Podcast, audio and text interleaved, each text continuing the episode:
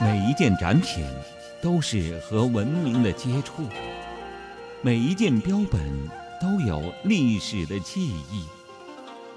聆听奇妙故事，探寻奇迹的发生。春天姐姐带你走进博物馆。亲爱的小朋友，欢迎收听这一期《奇妙的博物馆故事》，我是春天姐姐。本期的嘉宾是北京自然博物馆的讲解员王岑老师，欢迎小山老师。春天姐姐好，小朋友们大家好。嗯，肯定有小朋友奇怪了，为什么又叫王岑老师，又叫小山老师？因为呢，在博物馆里面，嗯，小山老师讲解的时候啊，经常不提自己的原名、本名啊， 就是让小朋友们更容易记一下，叫小山老师。那上一期呢，嗯，小山老师来做客节目的时候呢，给小朋友们讲的蝴蝶，好多小朋友特别喜欢。那一期节目是没有办法把我们日常喜欢的这个蝴蝶说清楚的，甚至呢，还有很多小朋友们平时喜欢去抓蝴蝶呀，去养蝴蝶。那我们怎么做呢？那这一期节目呢，我们仍然和小山老师一起来分享蝴蝶的话题。我们说一说上一期没有说完的，还可以介绍更多好玩的蝴蝶给大家听。那这一期节目当中，小山老师要从什么开始给我们讲起呢？好，那今天呀，我要给小朋友带来的呀，是蝴蝶中啊比较特殊的一位，嗯，我们叫它蝶中蝶，蝶中蝶哦，很神秘，是不是啊？的，那其实啊，这个是我们不太常见的一种蝴蝶，嗯它叫做弄蝶，因为这个和平常我们印象中的蝴蝶差异很大。嗯，怎么说呢？哎，它有主要四点差异，今天呀，一点一点的给小朋友介绍一下吧。好，那第一个呢，其实我们讲到蝴蝶，我们去分辨它的时候，先看一看触角，对不对？嗯那触角啊，如果是像火柴棒一样的棒状触角，我们说这个就是蝴蝶了。嗯但是弄蝶呀很独特，它的触角啊，除了棒状的，还有一种啊平行向旁边长，横着的。那有一点像什么呢？如果我们把它们形容成棒状的是流星锤，嗯，那弄蝶的小触角啊，就有一点像柳叶弯刀啦，这么厉害，造型独特，啊，像个小钩子、啊，嗯所以这是第一个触角上不太一样的地方。那第二个呢，就是弄蝶呀，样子看起来壮壮的，嗯，胖胖的，嗯呃，身体比较短，胖一点儿，嗯翅膀呢比较圆，嗯钝一点儿。嗯如果我们觉得蝴蝶像花仙子一样袖长，那漂亮，嗯，我们叫它软妹子，嗯，我们就把弄蝶形容成了女汉子啦。哦，女啊汉子哦，大家可能平常见到她，会觉得那她是不是蛾子啊？嗯她是不是不太漂亮？肯定不是蝴蝶呀、嗯所以会错过她。那再来说一说，那如果小朋友看过《好饿好饿的毛毛虫》哦，这个儿童剧的话，也有绘本嗯啊、这个绘本或者是儿童剧里边，是不是有蝴蝶它羽化的过程呀？嗯小毛毛虫好饿，吃了很多，然后啊，它就在茧里面慢慢的等待羽化。那这个呀，其实啊，是我们大家平常没有注意到的。一般的蝴蝶，它的蛹外边儿是没有这样一个圆圆的茧来保护着它的。嗯但是弄蝶呀就不太一样了，它需要呀自己吐丝，把周围的叶片卷起来，构成一个叶茧，来保护住自己的蛹。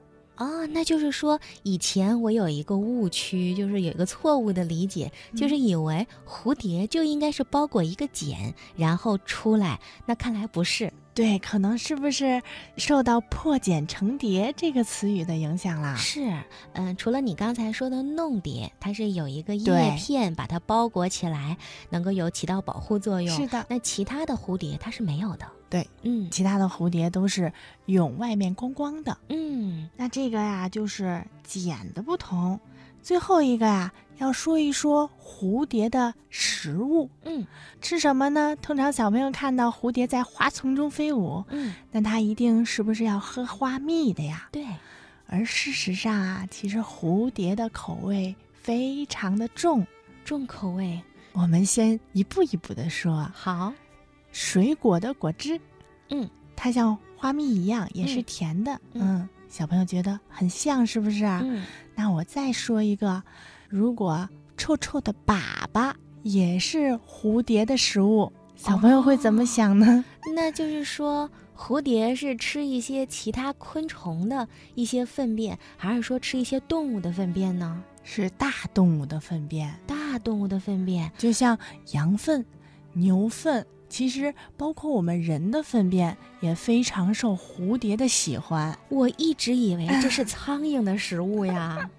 其实蝴蝶呀、有很多的食物范围都可以去选择。我们通常看到的呀，就是它们在花丛中采蜜的这一个画面，很美，对，很美丽，哦很难和蝴蝶会吃粪便联系起来。也就是说都是有各种选择。咱们看到的是它一种选择，但实际上不忌 口，别的是它也吃，而且嗯口味还比较重。哦，嗯，那通常啊，我们看到的蝴蝶大多数还是会选择比较清新一点的口味、嗯，啊像水果腐败之后的这些枝叶。嗯嗯、那我们看到小河边儿的这些溪水也有嗯很多蝴蝶。嗯，那弄蝶呢，它是非常非常喜欢粪便的一类蝴蝶。我知道了。也就是说，女汉子 呀，重口味呀，造型很硬朗啊，这种全部都是弄蝶的特征，是吗？是尤其哦是为了推出最后一个重口味，给大家做一个小铺垫。哦，好嘞，那我们就对它就更了解了。大家以后就知道，蝴蝶当中有一个，嗯、专门喜欢脏脏臭臭的蝶，那就是弄蝶啊。对，还嗯教大家一个小诀窍，嗯通常弄蝶都是在植物上面，如果有一滩鸟粪，那嗯这个时候旁边有一个小蝴蝶正在吸食它的话，嗯，百完分全百不会对认错， 是吧？就是弄蝶哦。哦，好，，蝴蝶都是高颜值的 嗯，在我们是心中都是小清新。是，小朋友想知道蝴蝶翅膀上的颜色它是怎么来的吗？哦，太好了，这一点赶快说一说，会跟这些自然环境有关系吗？哎，确实有。嗯嗯，那我给大家介绍。嗯，那其实蝴蝶翅膀上啊，如果我们不小心碰到的话，会沾了很多粉末状的东西到手上。嗯这个是蝴蝶的鳞片，嗯或者我们叫它鳞粉。嗯这个呀，也是蝴蝶翅膀上颜色的来源。嗯如果呀，蝴蝶翅膀上的鳞片本身会有颜色的话，它们啊一个一个的组合，就像小朋友做拼图一样，就拼出不同的花纹儿、不同的形状啦。如果呀，这个蝴蝶翅膀上每一个鳞片上自己的结构反射光啊，就像刚才春天姐姐提到的光线的变化，那颜色发生变化的话，这个就是结构带来的反射、散射，让蝴蝶翅膀上产生的颜色。嗯，所以啊，蝴蝶身上的美丽是有两个源头，第一个是鳞片本身的颜色，我们也叫它色素色，就嗯像小朋友用画画的颜料去画画一样。嗯那另外一个呀是它们鳞片上的结构，我们就叫它结构色。嗯那这个结构色呀是不随时间的流逝而改变的，嗯会在蝴蝶翅膀上一直保持着这个美丽的颜色。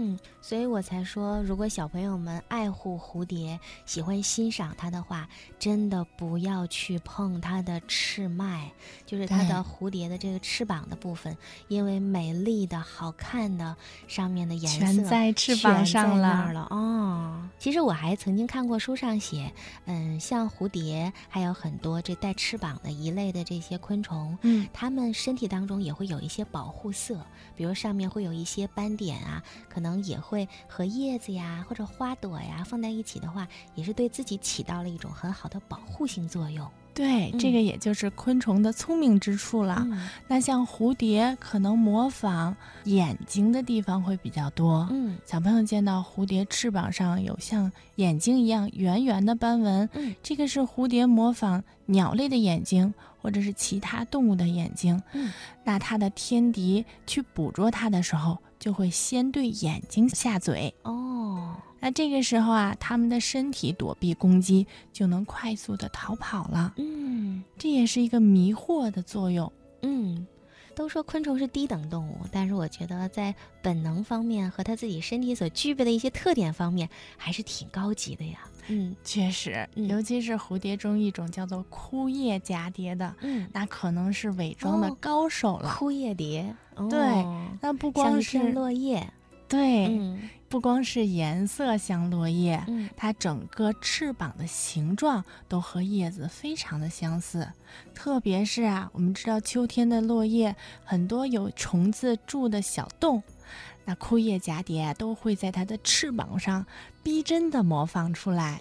这个是天生就这样，还是它可以根据周遭来变换啊？其实，小小的昆虫啊，在远古时期和恐龙就同时出现在地球上了。嗯但是啊，现在我们看昆虫大家族这么繁盛，就是因为啊，它们适应了各种各样的环境，不断的演化出来了很多生存的技能，那才能够发展的这么好。太好了，那这更勾起了小朋友想养蝶的兴趣 了。那如果想养蝶的话，小山老师给大家一些技巧，能让孩子们在家里面自己养蝶的时候能够更加容易一些呢？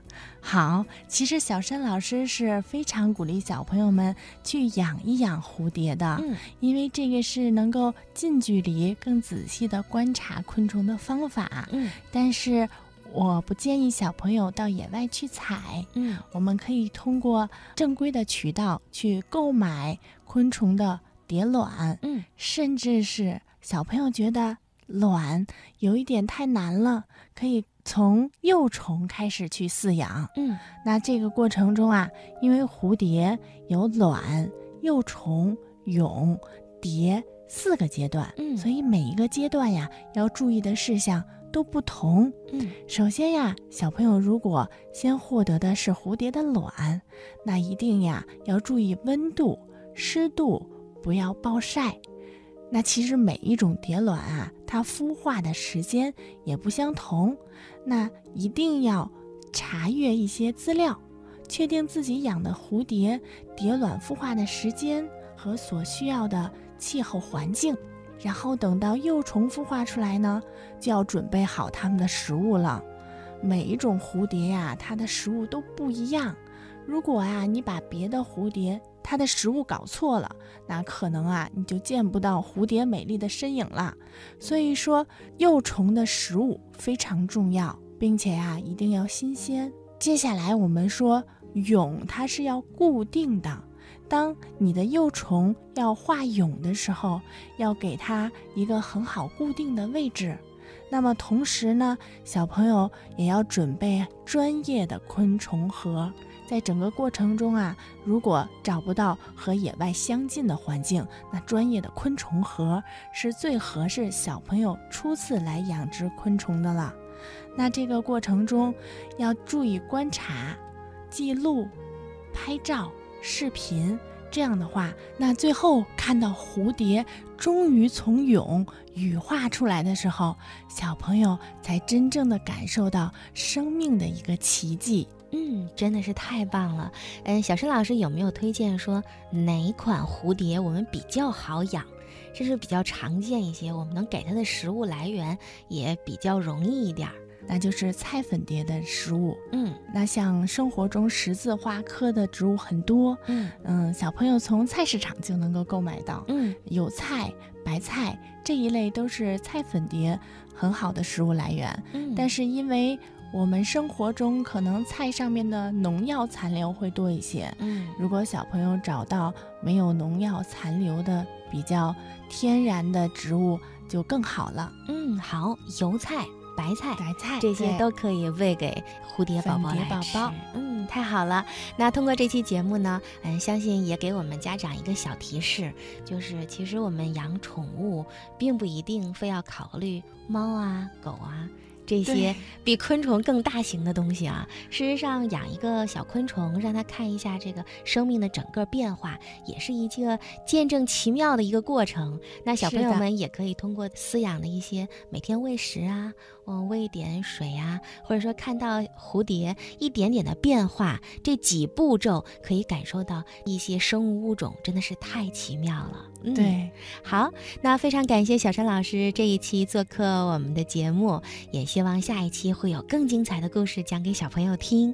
我们下一期节目再见啦！谢谢春天姐姐，小朋友们再见，春天姐姐再见。